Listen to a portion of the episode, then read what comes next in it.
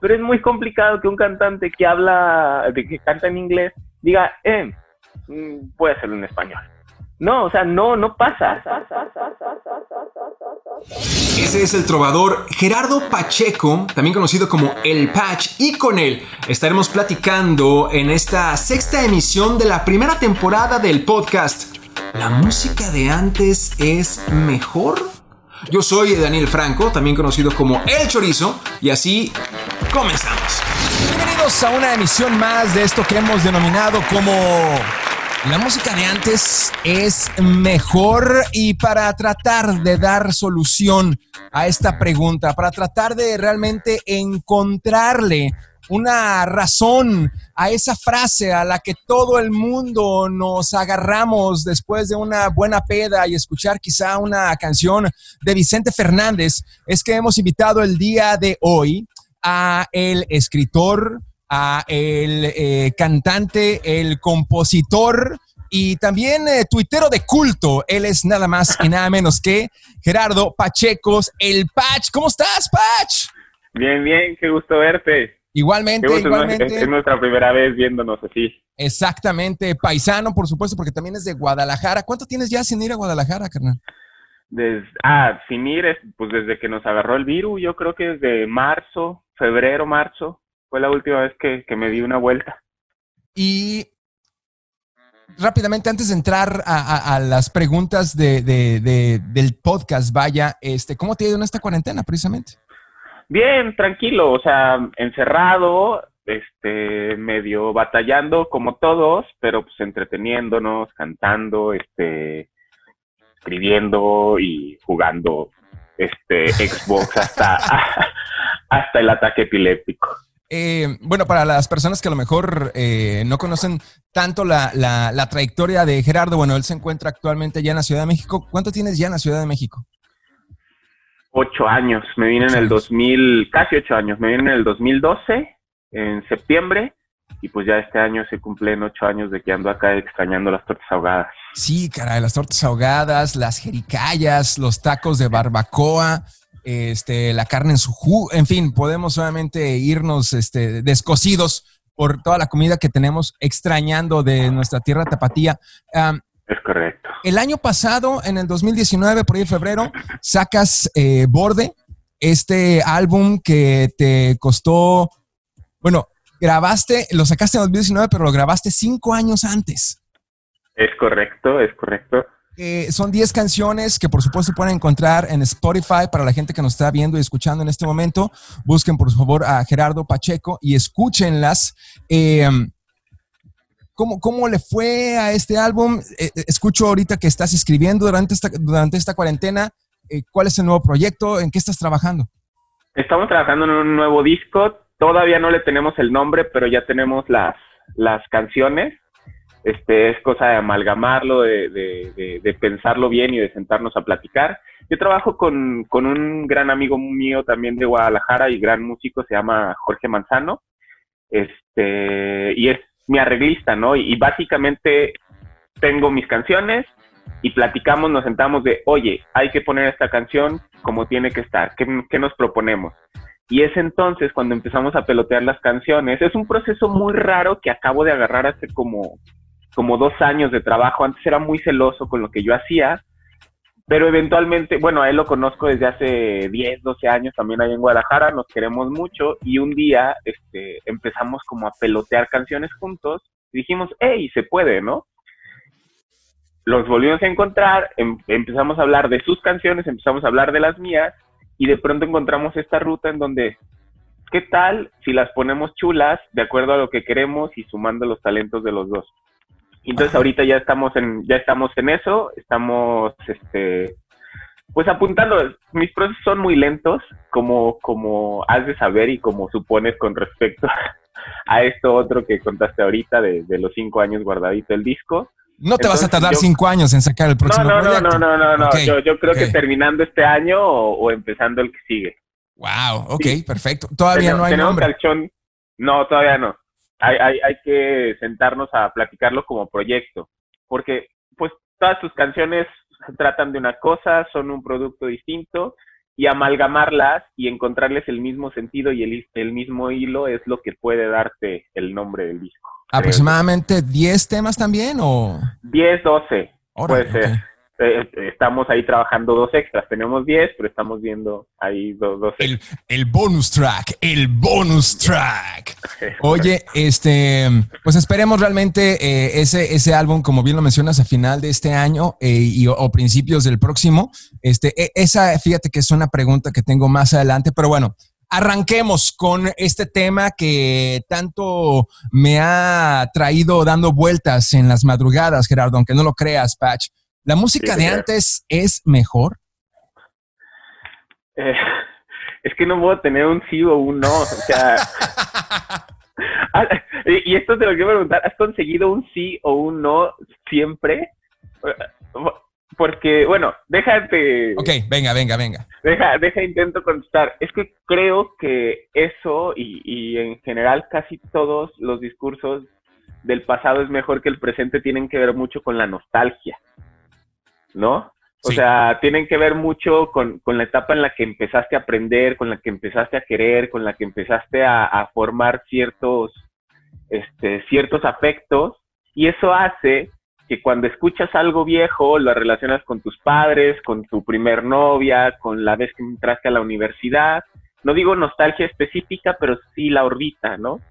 Entonces, a ese respecto, yo sí creo que antes la música que sonaba en el radio, la música comercial, la música que todos teníamos en nuestras grabadoras, em, que salía en las novelas, todo eso sí era mucho más cuidada que la de esas características de hoy.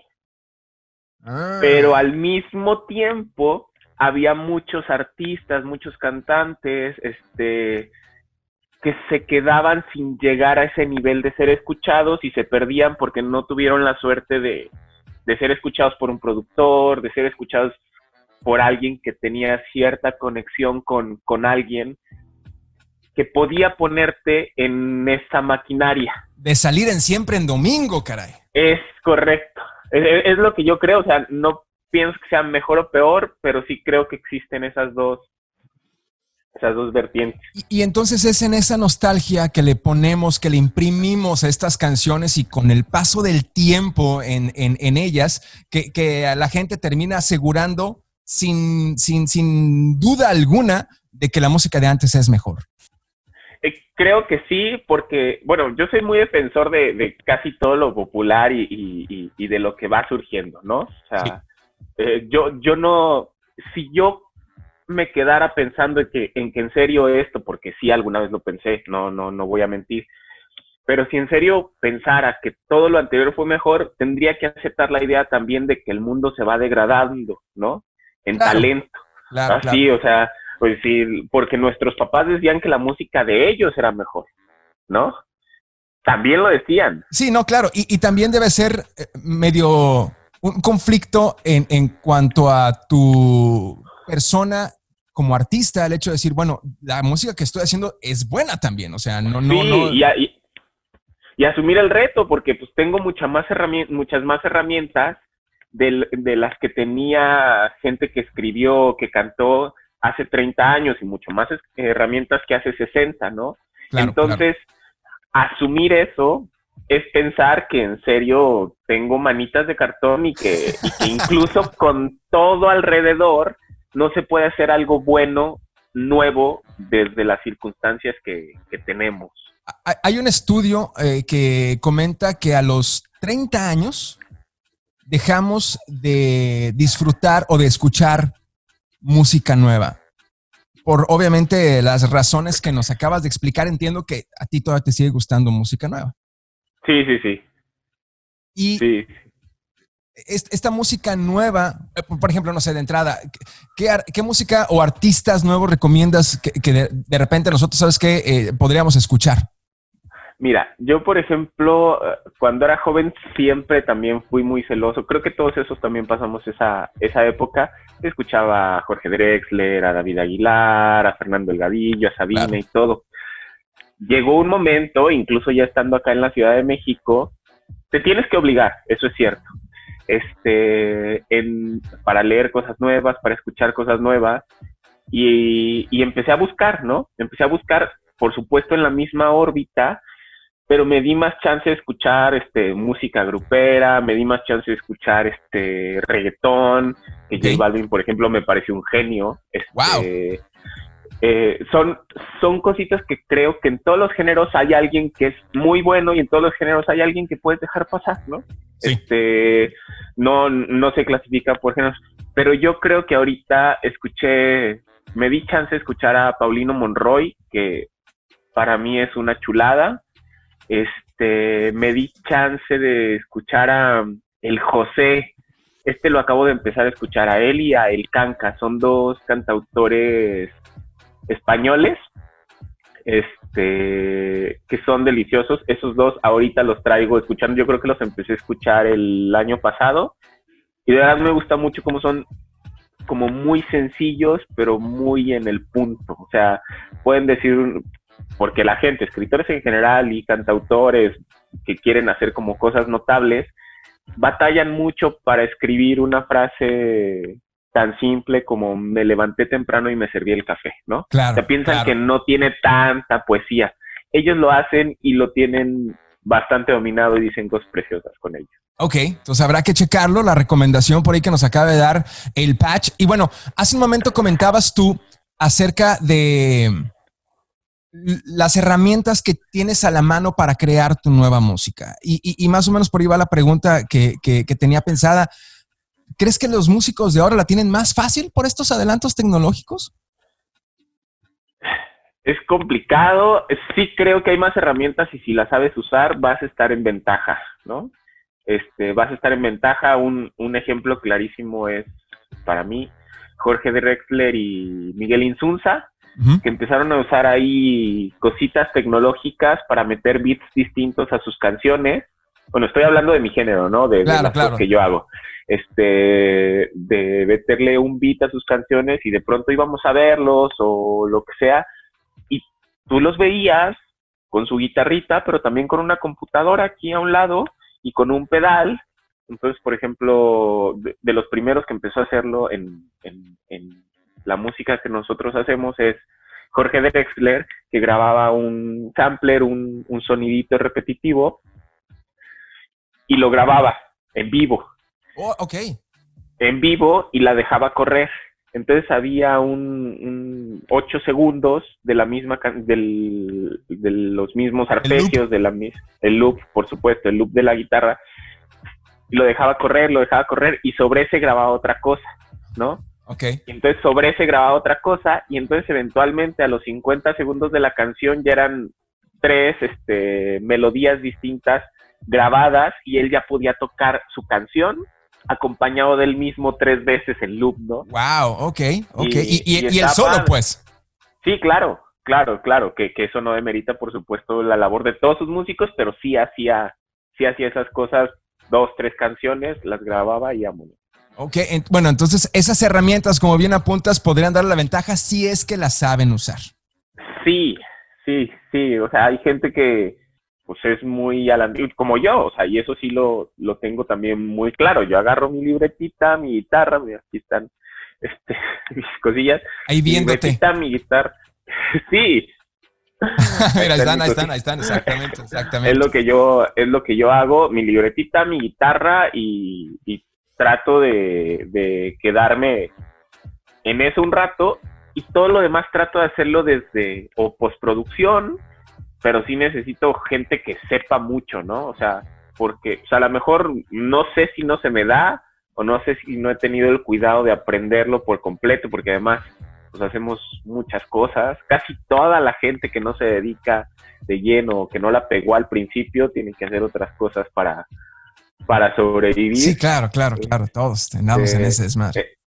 Y entonces, pues yo sí trato de armarme un equipito, yo sí, pues alguien que me ayude a armar las pistas cuando las grabamos, o sea, de 20 para acá, las grabamos, bla, bla, bla. Pero yo sí creo que, que quien es un chacho de sentidos opuestos, que le sabe a todo, que trae hasta, que trae hasta el pandero en las rodillas, tiene mucho más posibilidades de, de, de, de exprimir su talento que los que tienen talento pero no encuentran tantas rutas, encuentran una sola ruta y si la das por ahí la vas a pegar. Todos estos tienen varios este, Paulino Monroy es uno de ellos, por eso, por eso me gusta tanto, es, muy, talentoso y hace todo. Ahora, creo que eh, es complicado entonces entender si las tecnologías de hoy ayudarían a que la música sea de mejor calidad, porque bueno, como bien lo acabas de mencionar, si no la saben utilizar, no va a ser de mejor calidad. Digo, creo que eh, muchas personas eh, esperamos que debido a, la computadora y el, último software, eso te va a permitir hacer una música de mejor calidad y no necesariamente es así. No, o sea, también hay que traerlo, ¿no? Este, porque hay gente que le entiende a todo eso, pero pues no la trae. O sea, no trae con qué. O sea, el talento, al final de cuentas, al final de cuentas el talento. Si no hay talento, aunque tengas eh, la computadora más chingona del mundo, obviamente no va a jalar. Sí, ahorita hay, tú puedes subir tus canciones a Spotify sin ningún tipo de intermediario. Lo pasa lo mismo con la literatura, ¿no? Puedes subir tu libro, imprimirlo sin ninguna bronca y ponerlo a la venta y te saltaste todos los filtros que pueden decirte, que antes nos quejábamos mucho de eso, ¿no? Todos los filtros que pueden decirte, no sirves para esto, dedícate a otra cosa, ¿no? Pero te los saltas todos y lo haces y ya puedes subir tu música a SoundCloud, Spotify, a, todas las plataformas digitales y nadie va a estar ahí para decirte no hagas.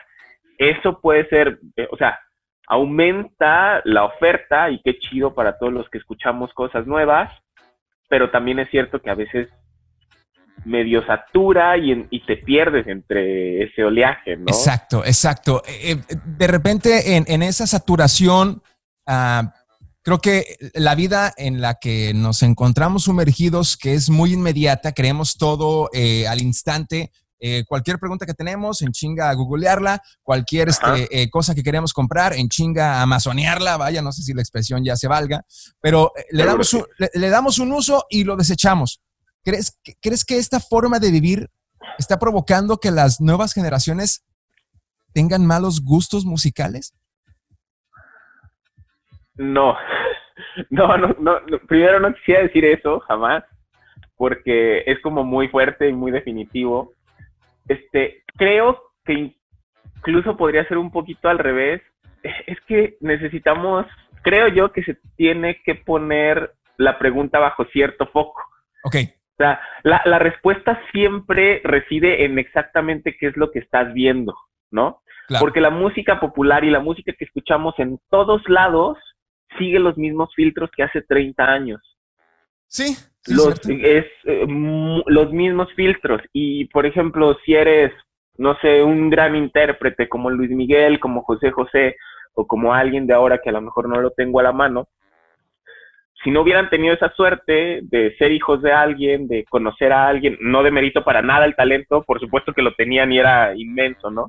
Claro. Este, pero algún día cantaron enfrente de alguien que pudo ponerlos en esa maquinaria y a José José le pusieron al mejor este compositor, de la historia y alrededor de él echaron a andar a los mejores músicos y la mejor disquera y lo pusieron en los medios de comunicación y entonces todos nos comemos a Luis Miguel completos, digo a, José, José. por ejemplo, completo sin chistar, que no significa que no sea maravilloso, es maravilloso, ¿no?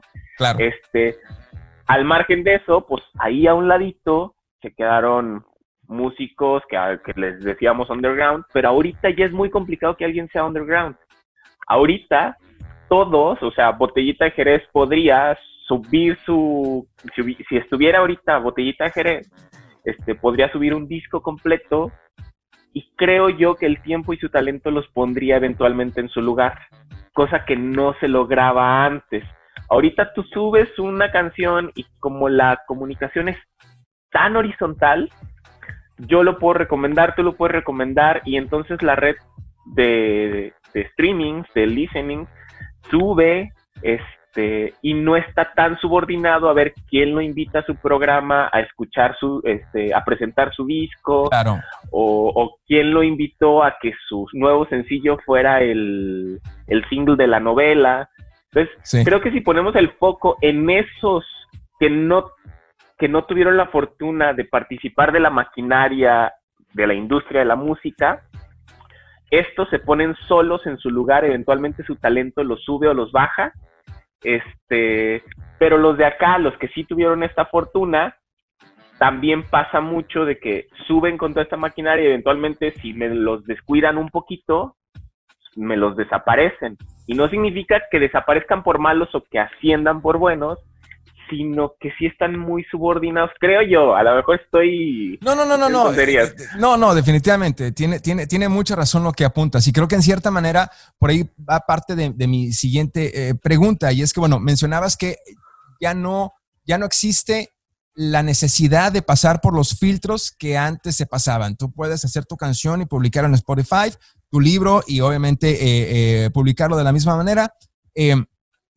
creo que la pregunta que me sigue es, ¿los artistas se vuelven famosos ahora directamente por la gente o por el algoritmo? No, por, por, la gente, creo yo. Creo yo. O sea, sí, tu talento te pone en tu lugar eventualmente porque esa pregunta retórica o ese o esa sentencia retórica de la cual estamos hablando de no tienes talento, este Dedícate a otra para cosa. dedícate a otra cosa. Eventualmente te la va a dar este tus listening, tu, tu, tu, o sea, si tú ya llevas cinco años acá y nunca terminaste por tocar acá, si, si nunca, diez años ponle, ¿no? Porque ya me puse la vara muy baja yo mismo. si, si nunca pasó nada con tu música, eventualmente eso te lo va a decir tu cabeza, no va a decir, bueno, pues no funciona, no, no es algo que, que me esté dando, no me está haciendo feliz, no sirvo para esto, me dedico a otra cosa, ¿no? Pero hay gente que sube su disco y en chinga empieza a pegar. ¿Por qué? Pues porque la gente empieza a recomendarlo, porque la gente empieza a subir y, y desde las redes sociales o desde las plataformas de, de música luego ya los medios tradicionales las tienen que agarrar. Es, es necesario. O sea, ya incluso todos los contenidos de medios tradicionales este, se permean de, redes sociales, hay, hay secciones de, tweets, ¿no? Claro, claro, claro. Redes sociales, o sea, empiezan a agarrar contenidos y si empiezan a agarrar contenidos normales, eventualmente o necesariamente van a agarrar contenidos musicales que están acá. Ejemplos, ejemplos obviamente que, hemos visto, inclusive no recientemente, pero bueno, un, Justin Bieber que obviamente se encontraba de alguna manera eh, eh, en el nicho de YouTube y de repente es un putazo a nivel mundial y, como él, eh, en ese ejemplo tan claro, hay muchísimos a menor escala que obviamente también nos han, nos han impactado. Entonces, el algoritmo no impone la moda. Creo yo que no. Creo yo que el algoritmo este, tiene que ver un poquito más con tus gustos porque el algoritmo es tuyo. O sea, el algoritmo... Trabaja en función de mis, de mis gustos, pues. Sí, de lo que le, has dado play. Y, eso no es contraproducente porque no me permite escuchar cosas nuevas. como, como tú lo mencionabas, creo que a final de cuentas tenemos que forzarnos a, abrir nuestro espectro, porque si nos quedamos únicamente con lo que el algoritmo nos va a recomendar, pues no vamos a salir de, eh, no sé, eh, pensando en, en, medio grupero, que a lo mejor que conozco. Si yo empiezo a escuchar Intocable, no voy a salir de duelo, no voy a salir de signo, no voy a salir de eh, pesado, no voy a salir de ahí, pues. Entonces no, no voy a abrir mi espectro de repente a conocer más de, de, la música de trova, de la de reggaetón, de, de, no sé, este, más cuestiones musicales, pues. O sea, por ahí se filtra el algoritmo. Es correcto, pero la música no se acaba. O sea, incluso puedes, eh, puedes escuchar música nueva todos los días en el mismo género porque justo por eso, o sea, un cantante a la hora de subir su canción él solito o su disco él solito, taguea, ¿no? Sí. Y dice, yo quiero que la gente que escuche Intocable me escuche a mí porque es probable que sea la música que yo hago, ¿no? Ok. Entonces, entonces, sí, si quieres ir a otros géneros, si quieres brincar, si quieres como empaparte de esas cosas, sí, sí, te tienes que forzar porque tú le estás dando la ruta a la plataforma para que te lleve por ahí, porque es lo que siempre escuchas. Hay, hay varios memes en donde, por ejemplo, está toda la música que escuchas y tú en tus audífonos las mismas 20 canciones desde hace 20 años. Sí, sí necesitamos forzarnos un poco. Sí, definitivamente, definitivamente. Hace poco hablabas acerca de que a tu llegada a la Ciudad de México, o bueno, en este proceso en el cual obviamente descubriste nueva música que te diste la oportunidad de escuchar eh, reggaetón, música grupera, etcétera. Hablando un poquito ahora del reggaetón y la música popular, ¿es el reggaetón el nuevo pop? Eh, si lo viéramos desde la popularidad, creo que sí. Creo que sí. Y además, este, tiene muchos, este, detractores, muchos malquerientes. Entonces yo, yo creo que sí. Si lo viéramos desde ahí, sí. Digo, porque de alguna manera también está permeando, pues no solamente en la comunidad urbana, digo, de alguna manera creo que ya también muchos otros artistas están eh, incorporando de repente ahí ciertos guiños con el pop, eh, eh, con, con, el reggaetón en, en, en, banda o con el reggaetón en, este, en la misma música popular como tal o pop como la conocemos. Entonces creo que de alguna manera sí, el reggaetón se está convirtiendo en el nuevo, en el nuevo o es el nuevo pop en este tiempo de cuarentena, eh, lo acababas de mencionar tú también al principio de esta plática, has tenido tiempo para escribir. Ah, creo que muchos artistas también hicieron este tiempo de cuarentena un tiempo de introspección. ¿Esto provocará una oleada de buena música para el año que viene? Eh, de mucha, por lo menos. Ok. Este, yo, o sea, la, buena música los hacen los, buenos. Es, este, y, es que lo decíamos hace ratito antes de empezar la, transmisión. Si me gusta, es buena. Habrá mucha música, mucha música, y de entre eso habrá mucha que le guste a cierta gente y mucha que le guste a cierta otra. O sea, sí, sí creo que va a haber mucha y creo que va a haber mucha que nos va a gustar. Ah, la música, la música sigue siendo un reflejo de nuestra realidad y, te lo pregunto porque no se escuchan canciones que hablan de temas, vaya, coyunturales, eh, cuando menos en, en, en, en, la, radio o, ahora sí que el algoritmo no me está reflejando a mí de repente eh, canciones acerca de, no sé, la violencia de género o, el racismo o las mañaneras de AMLO, no sé, pues, o sea, no, no, no, no, no, no está, no, estamos realmente todavía siendo un reflejo de nuestra realidad en nuestras canciones. Mira, piensa un poquito en que esas canciones, creo que estás hablando específicamente de las de protesta, porque sí creo que hay reflejo, creo que hay reflejo de todo, ¿no? Si tú escuchas una canción de reggaetón, los antropólogos del futuro nos van a decir, ah, mira, esto se usaba para ligar, que no es menos importante que esto se usaba políticamente, o sea, no, es menos importante, este, pero yo creo que esos desde el, desde el principio son pocos los que lo hacen. La, la canción de, de, de protestas, a lo mejor hubo un boom porque lo atendimos, ¿no? Pero incluso ahora son pocos, quiero decir somos también, este, somos pocos los que de pronto hacemos una canción gritona, ¿no? Este, pero creo que sí se sigue haciendo. Ahorita, por ejemplo, al José, que, bueno, también no es, no es un secreto que sea mi, mi hit, o por lo menos mi mismo, pero el, el José tiene en un disco que acaba de subir, que es todo acústico, una canción que se llama la creo que se llama cantata feminista o algo así. Okay. Entonces, a mí, por ejemplo, que escucho mucho estas cosas, sí me salen, o sea, sí, sí lo noto, sí hay, seguramente habrá gente dedicada políticamente a estas cosas que le da play y empieza a escuchar, o sea, yo sí, yo sí he escuchado varios, pero son pocos y está bien, o sea, está bien, la música te tiene que hacer feliz a ti, tiene que hacer feliz al que, al que la hace, ¿no? Y creo. Eh, bueno, sí, definitivamente. A, final de cuentas, creo que eh, esa labor que de repente también la música ha tenido en, la protesta, en los tiempos en los que vivimos, eh, no puede pasar desapercibida.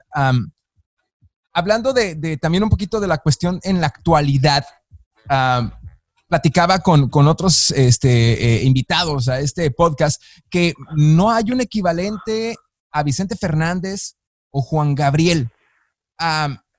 y, de repente ahí hablábamos un poquito de lo que mencionaste también hace rato, que eh, tenemos acceso a una cantidad tan grande de artistas que es difícil que alguno destaque más que otros. Ahora, ¿es, ¿tú crees que realmente es eso? ¿O todavía no nace alguien tan talentoso? ¿Todavía no nace ese José José? ¿Todavía no, no nace ese Juan Gabriel?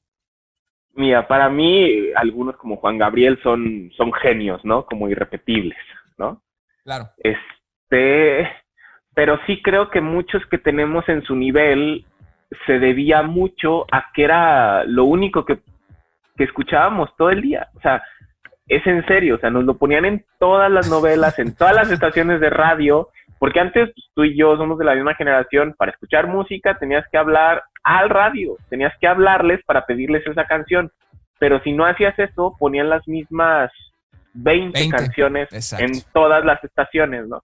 Entonces, por ejemplo, para mí, un Juan Gabriel no ha nacido, pero hay muchos que sí andan por ahí, este, que solamente están sostenidos en su talento y está bien, o sea, es, es que en la música, ah, en la música se tiene que sostener la gente que te escucha. Este, tiene que, tienes que formarte tu, tu, si no existe el público, tienes que formarlo. O sea, no formarlo didácticamente, no formarlo didácticamente, sino hacerte de tus escuchas. O sea, hay gente que escucha a Vicente Fernández y es la misma que, que escuchaba, por ejemplo, Antonio Aguilar y es la misma que va a escuchar a Vicente Fernández, por poner un ejemplo. O sea, son, son escuchas ya bien determinados. Pero, por ejemplo, los escuchas de Joaquín Sabía no existían. O sea, no había algo antes de que dijera, ah, si le gusta este, le va a gustar Joaquín Sabina. No, no, no. Es, jala de muchos lados y eventualmente le gusta y hay, hay un nuevo escucha. El escucha Joaquín Sabina, que ahora, por ejemplo, si escuchas al Canca, ya sabes que el escucha de Joaquín Sabina lo va a escuchar. O sea, lo formó allá Joaquín Sabina y entonces yo sí creo que genios como, como Juan Gabriel no nos han nacido, pero sí creo que por allá anda alguien, este, anda gente que sí tendría el mismo talento que muchos de, de los que fueron un hit hace 30 años, pero las reglas son distintas las reglas hoy son distintas y, detrás de ellos no está una maquinaria completa que quiero insistir, no es malo. Claro. Pero es un gran apoyo, ¿no? Sí, sí, no, definitivamente. Creo que eh, muchos de, estos artistas eh, en la actualidad que se están apoyando, eh, en, que, están, que están respaldados por su independencia, basado obviamente en, en el público que han ido agarrando y generando a través de las redes sociales y que obviamente, como lo mencionábamos hace rato, eh, se ha reflejado en los medios de comunicación, en la radio, en la televisión, etcétera, sí definitivamente eh, provocarán y, generarán que, tengamos a, algún artista grande bajo las nuevas reglas que ahora se rigen, pues. Eh, es, lo que yo creo, sí. Piensa en, Justin Bieber. O sea, Justin Bieber empezó en, en YouTube tiene la fortuna, porque esto es una fortuna musicalmente y no, no, no quiero sonar inadecuado, por lo menos, pero es una fortuna haber nacido en Estados Unidos para él, digo, en, con, habla, con habla inglesa, claro. y es una fortuna haber estado en esta época justo ahí. canadiense, ¿no? Sí.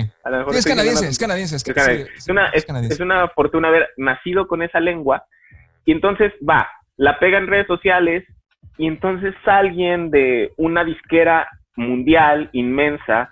La música, pues, el idioma oficial de la música es, este, es el inglés, ¿no? O sea, si Justin Bieber nace, no sé, en Argentina, este, con el mismo talento, con el mismo talento, y pega, o sea, a lo mejor sí habría tenido, pues, un, este, su fama, su talento lo habría sostenido, pero no es lo mismo, o sea, sí depende mucho de, de, de esta suerte, dónde te colocas, dónde vas, este, no sé, piensa, y esto es algo que yo siempre defiendo mucho. Eh, Joaquín Sabina, que a mí me, gusta mucho.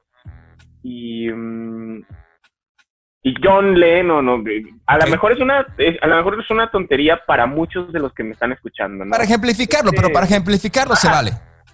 Sí, o sea, yo creo que si hubieran estado switcheados este, Joaquín Sabina, que en lugar de nacer en, en España, hubiera nacido en Estados Unidos y este Bob, este... Ah, John Lennon. No, Bob Dylan. Bob Dylan. Bob Dylan. O sea, para mí son equivalentes en oh, idiomas distintos. para mí, para mí. Pero es obvio, es obvio que, que los conoce, bueno, quienes conocen a unos y a otros, es este, sus públicos son muy distantes en, en cantidad, porque Bob Dylan tuvo la fortuna de nacer allá y hablar cierto idioma creo yo. O sea, no estoy defendiendo y no, sí, sí, sí, sí, que, los cantantes, pero así son las cosas. Estas, ahorita estas son las reglas y está bien, hay que jugarlas así. Por eso, por eso. No, dime, dime, dime. Por eso un cantante como Shakira dice, güey, necesito otro público y empieza a cantar en inglés y está bien, entiende las reglas. Pero es muy complicado que un cantante que habla, que canta en inglés, diga, eh, mm, puede hacerlo en español no, o sea, no, no pasa, no pasa, o sea, no pasa. Es, si, si hay una escalera en donde la música en español está aquí, la música en inglés está aquí, y si tú quieres tener el éxito de los de acá, tienes que subir. O sea, no es un éxito equivalente. Y el éxito tiene que ver con la popularidad y la popularidad con la idea de qué tan bueno sea.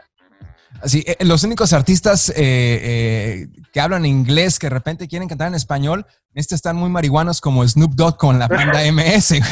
Gran rola, gran Muy chida, muy chida, les quedó maravillosamente y espero obviamente poder también contar con su opinión al respecto en futuras temporadas. Me, daba risa ahorita la comparación que hacías o eh, el ejemplo que hacías si switcháramos a Justin Bieber eh, de vivir en Canadá, de haber nacido en Canadá, haber nacido en, en Argentina, porque muy, muy seguramente lo hubiéramos llamado el nuevo Pablito Ruiz.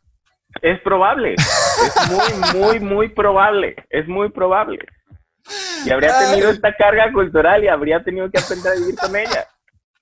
Qué cura se me hace entender esa situación. Ah, híjole, no quisiera irme sin antes solamente indagar un poquito más. Eh, eh, a lo mejor esto ya lo hubiera a lo mejor eh, tomado al principio, pero hasta ahorita vino a mi mente otra vez la cuestión del proceso creativo para lograr que un palíndromo sea canción? Oh, fue... o sea... Qué, bueno que, lo digas, es algo que, sí me gusta, o sea, es, algo que siente cada, cada autor o lo que sea. Dicen, ah, notaste que tiene las sílabas así, o ah, notaste que esto rima con esto. Sí, o sea, wow, el proceso creativo, a ver. Para la gente que de repente no, sabe de dónde surge esta pregunta, bueno, escuchen nuevamente eh, Borde, el, álbum de eh, Gerardo Pacheco en Spotify, y eh, escuchen muy atentamente la canción de Seth. Entonces, esta canción, como el nombre como tal, es un palíndromo, pero no solamente es el nombre de la canción, es la canción completa. Entonces, eh, escúchenla y, entenderán un poquito más eh, lo que ahorita estoy preguntándole a, Gerardo. Entonces, el proceso creativo. El proceso creativo primero fue un reto. O sea, yo me lo puse como meta. Eh, en, ese, en esos días estaba escuchando mucho a David Aguilar, este, a Miguel Insunza, estaba tratando de seguir como, no sé si ciertos pasos, pero sí ciertas melodías, ¿no? Ciertas formas. Entonces, por ejemplo, David Aguilar tiene una canción que se llama Eco, que para mí también es una, esa canción, por ejemplo, es una obra de arte por, por el trabajo intelectual que tiene, ¿no? Una mariposa posa, o sea, se trata de que la última palabra del verso es el eco de la palabra inmediata anterior. Wow, ok. una mariposa posa sobre tu cabello bello, pues con tu tardanza danza, hace una atadura dura, mientras yo a Cupido pido que entre mis compases pases a dejar de hacer en este hueco eco, ¿no? Oh, y, y, son cositas que dices, y bueno, yo estaba escuchando esto y escuché una canción que también tenía, que era, no, no recuerdo ahorita el nombre, pero empezaba con una sílaba al verso, luego dos, luego tres, luego cuatro, y así la iban este, organizando y terminaron en 14 versos, incluyendo estribillo, y dije, vamos a hacer algo, ¿no? O sea, se puede, no va a ser la canción más popular, pero pues tienes que, vamos haciendo ejercicios, como, como tallereando. Claro. Entonces en esa época, seguramente también recuerdas en Twitter, estaba muy de moda hacer palíndromos, palíndromos breves, palíndromos este pegadores, unos eran muy buenos y otros eran una porquería, como en todo, como en todo, ¿no? O sea, como, los programas de música. Sí, como en todo. Entonces, yo empecé a googlear porque de pronto podía, ¿no? Podía, podía, lo lograba. Y empecé a googlear a ver si había canciones así.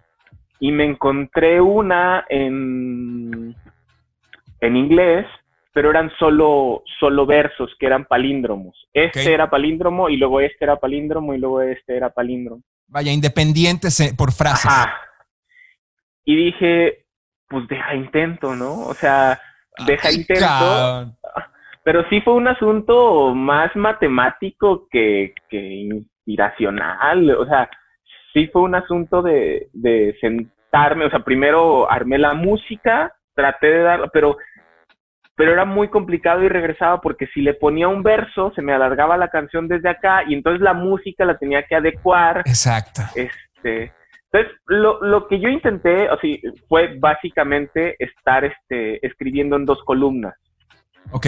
Ah, esa sí le escribí, te digo, fue más matemático este asunto que inspiracional, no fue romántico, no agarré mi cuadernito, me puse en mi computadora a escribir a dos columnas y mientras le sumaba a una parte de la canción, le sumaba a la parte final de la canción. Ajá. Este, pensando en que el, el, inicio tenía que ser el desenlace y que tenía que tener el punch que tiene un desenlace. Este, y, y sí, sí, sí hacías discos. O sea, sí, fue, o sea, sí fue una canción muy difícil para mí, pero también fue muy satisfactoria. Yo creo que esa canción la escribí como en cuatro meses cuatro meses, pero de estar todo el día, o sea, todo el día, todo el día pensando. Obsesionado. Este, Sí, en, en, mi celular traía el, el, procesador de textos también y le sumaba y le quitaba. Este, me acordaba de una palabra, pensaba, o, esto, digo, fue así, o sea, yo escuchaba una, una palabra que nunca había escuchado, pero que me gustaba y que me, me gustaba lo que significaba y decía, pues a lo mejor la puedo meter, ¿no? Porque ahí sí necesitas mucho, sí necesitas herramientas todas, ¿no?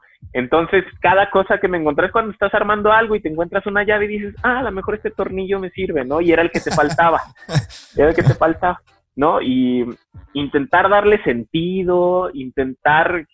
Y, yo es algo que sí, no es que rimara, intentar que rimara, o sea, híjole. Que, que, que me enorgullece mucho a mí, yo sé que no está bien, pero que todo y el estribillo esté conectado y que tenga dos estribillos, que sea el mismo estribillo y ese estribillo entre dentro de todo el palíndromo y que además haya respetado este un formato de canción como muy establecido, ¿no? Verso, estribillo, verso, estribillo, verso, ¿no? Verso de salida, como una coda. Entonces, eh, sí, fueron como cuatro meses y fue muy matemático. Sí, fue muy estar en mi escritorio, estar pensando, estar armando. Y esta sí para nada fue, fue inspiracional. tomaba palabras que me gustaban, intenté darle sentido. Este, no hay, por ejemplo, una historia detrás de esa canción, sino hay una construcción, este, pues, eh, a, lo mejor suena mal, pero pues, fue un proceso intelectual de hacer discos todo el día que, que, es muy admirable, de verdad. Y, digo, no sé si de repente eh, valga la pena aclararlo eh, para la gente que nos está escuchando, pero un palíndromo es solamente eh, una, una, una, frase o un número que se lee igual al derecho y al revés. Este, corrígeme si estoy diciendo alguna barbaridad o me falta. El número, el número se llama Capicúa. es solo al texto. Ok, entonces es, en el texto solamente palíndromo, pero entonces toda la canción eh, eh, que ustedes van a escuchar en el álbum de Gerardo eh, Pacheco en Spotify, a Borde, que se llama The Set, van a poderla leer este, al, principio o si quieren pueden empezar a leerla al final, la o bueno, escucharla mejor dicho, o si quieren, la letra la tiene, ¿está, en Spotify la letra? No, pero está en un post que subí hace poquito de Medium, este, justo con eso, o sea, si me buscan ahí en, en, Medium tal cual LG Pachecos, una de las entradas es BC y viene toda la letra con la canción inserta por si, por si la, o sea, podrías leerla de abajo para arriba mientras la escuchas en velocidad normal. Qué barbaridad, de verdad, de verdad. Eh, eh, Patch, muchísimas gracias por eh, regalarnos este tiempo. Muchísimas gracias por permitirme indagar un poquito en, esa, en esa mente que realmente admiro mucho y, que no puedo dejar de leer cada vez que de repente te veo en, Twitter o, de repente escribes algún artículo o alguna columna, este, ya sea de fútbol, ya sea de tristezas, ya sea de, tantas cosas que de repente compartes o por supuesto también al mismo tiempo con la música. Antes de irnos, quisiera dejarte con un reto, carnal. A ver. ¿Cuántos likes necesita tener este podcast para que cuando coincidamos en Guadalajara te dispares las tortas ahogadas? Dos. Me la pusiste muy fácil, carnal. Ok. Ya está, ya está, ya está. Sí. Dos likes. Y, uno va a ser mío y otro tuyo. Vámonos. Perfecto. Entonces, la próxima vez que nos veamos en Guadalajara, eh, que coincidamos ya que termine esta maldita o bendita pandemia, ya ni siquiera sé realmente cómo llamarla, este, eh, estaremos ahí en Guadalajara en las tortas ahogadas y para la gente que obviamente está eh, escuchándonos y si gustan acompañarnos, bueno, ahí lo estaremos comentando en las redes sociales. Gerardo Pacheco, damas y caballeros, búsquenlo en Spotify. Su álbum se llama Borde. Escúchenlo completo. Escuchen, por supuesto, de set. Síganlo en Twitter, eh, principalmente, aunque está en todas las redes sociales. Está también en, Instagram, está en Facebook, tiene su fanpage. Pero bueno, en Twitter es, creo que es, donde puedes apreciar un poquito más eh, e, esta creatividad y, esta manera en la que obviamente nos comparte eh, los puntos de vista en diferentes cosas de la vida política, de la vida social y por supuesto de eh, Fernando Delgadillo y muchas cosas entretenidas más. Eh, LG Pachecos, para que por ahí lo sigan y, de verdad, muchísimas gracias, carnal. No, muchas gracias a ti por, por recibirnos y de verdad, de verdad estoy encantado por, por esto. Qué bueno, qué bueno que te gustó y estaremos por ahí eh, dándolo a conocer eh, próximamente. La intención nuevamente de estos podcasts es poder armar la temporada completa y luego ya la vamos a soltar para que la gente tenga esta, esta, este conocimiento a la mano y por supuesto eh, con tu colaboración que será bastante importante y relevante. Muchísimas gracias una vez más, carnal. Muchas, muchas gracias. Un abrazo fuerte. Gracias por acompañarnos en esta sexta emisión de la primera temporada del podcast ¿La música de antes es mejor? En nuestra próxima emisión estaremos platicando con nada más y nada menos que Cristina Eustace. Y esto es un adelanto de lo que nos dijo. Por indisciplinados, por envidiosos, por ególatras, o sea, por, por muchas cosas que tenemos culturalmente hablando. No tiene nada que, que nada más que sea música. No tiene que, ver que sea regional mexicano. Culturalmente hablando, los, mexicanos o los hispanos tenemos Somos unos cangrejos, ¿no?